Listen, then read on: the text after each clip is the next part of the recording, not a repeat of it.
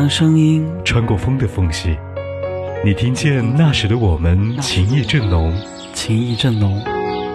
彼岸花开的时节，有鸽子在屋顶飞过，屋顶飞过。有情人哼着陌生又熟悉的旋律，有情有爱有爱有你有你。海波的私房歌。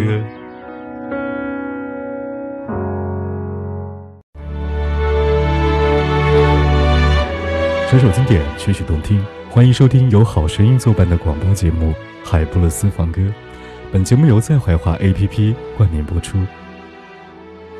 你还记得同一首歌这个节目吗？它不仅仅是一首大家都会唱的歌，也是一档曾经万人空巷的国民音乐节目。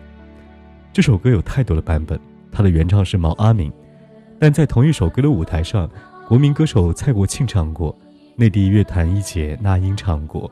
乐坛大姐大韩红也唱过，国家一级演员童铁鑫也唱过。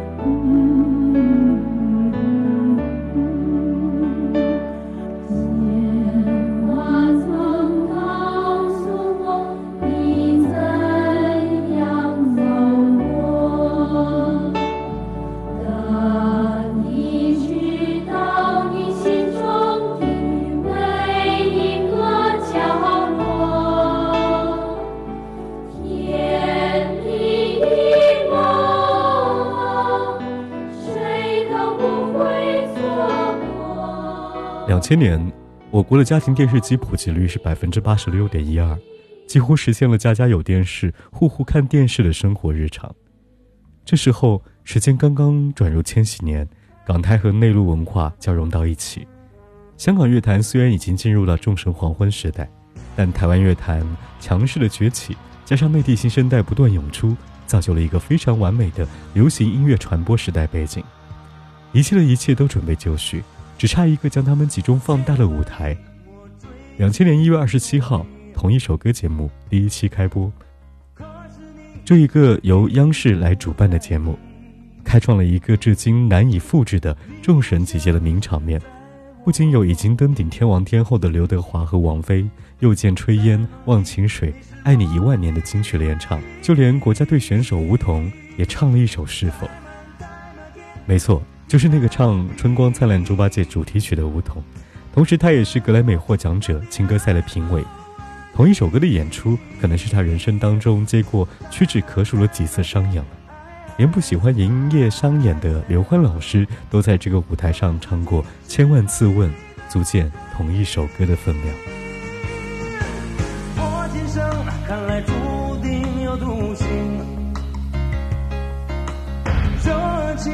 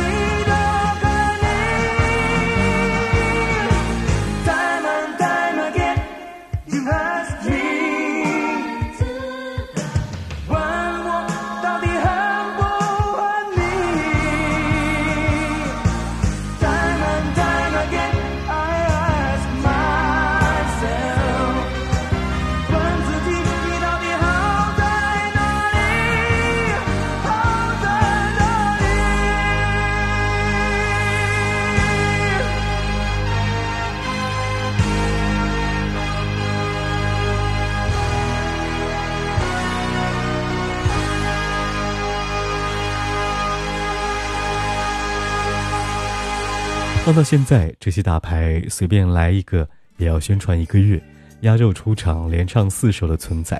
但在那个时候，不管多大牌，谁来基本上只给一首歌的时间，因为时间实在太紧了。一期节目将近两个小时，能唱三十七首歌曲，主持人的串词绝对不啰嗦，基本上只靠声音报幕，甚至连镜头都没有切。要是明星来太多唱不了怎么办呢？那就每个人只唱歌曲的高潮段落。或者只唱每首歌的第一段，连唱几首做一个拼盘串烧，这大概就是串烧节目最早的雏形。每周五晚上的七点半，同时段无人能打，收视记录从来都是自己跟自己 PK。同一首歌不仅收视率能打，而且所有嘉宾的表演状态都非常真实。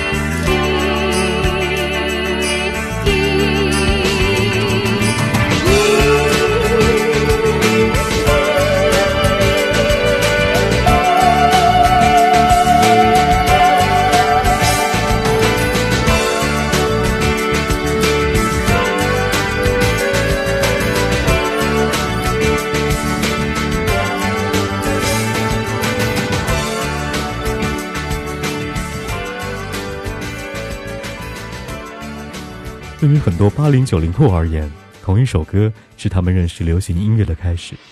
当时的同一首歌以公益性质为主，加上央视的巨大影响力，吸引了非常多一线歌手和老艺术家登台现场。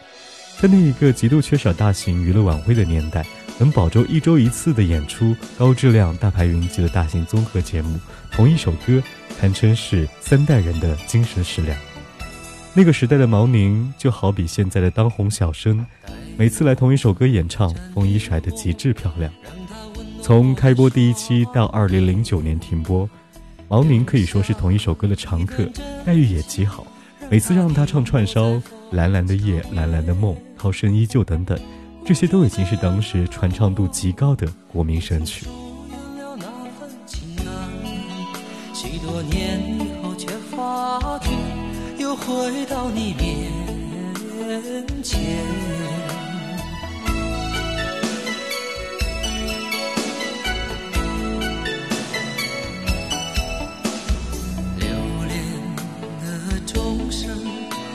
在敲打我的无眠。尘封的日子，始终不会是一片云烟。久违的你，一定保存着那张笑脸。许多年以后，能不能接受彼此的改变？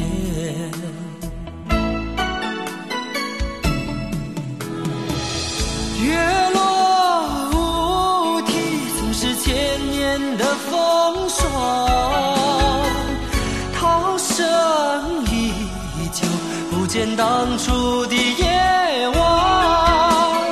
今天的你我，怎样重复昨天的故事？这一张旧船票，能否登上你的客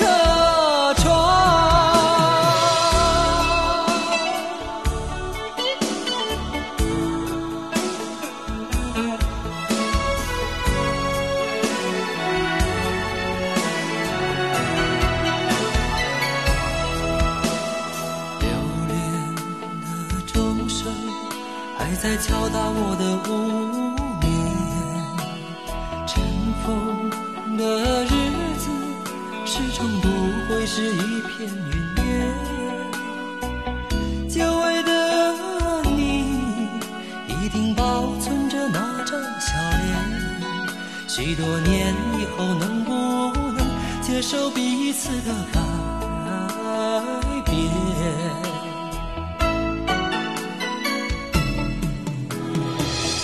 月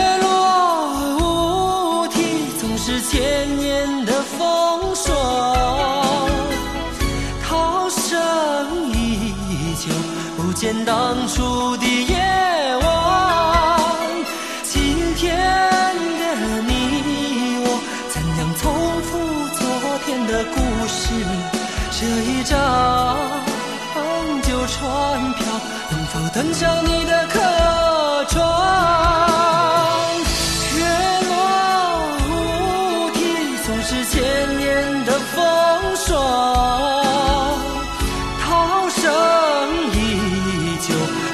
当初的夜晚。今天的你我，怎样重复昨天的故事？这一张旧船票，能否登上你的客船？能否登上你的客船？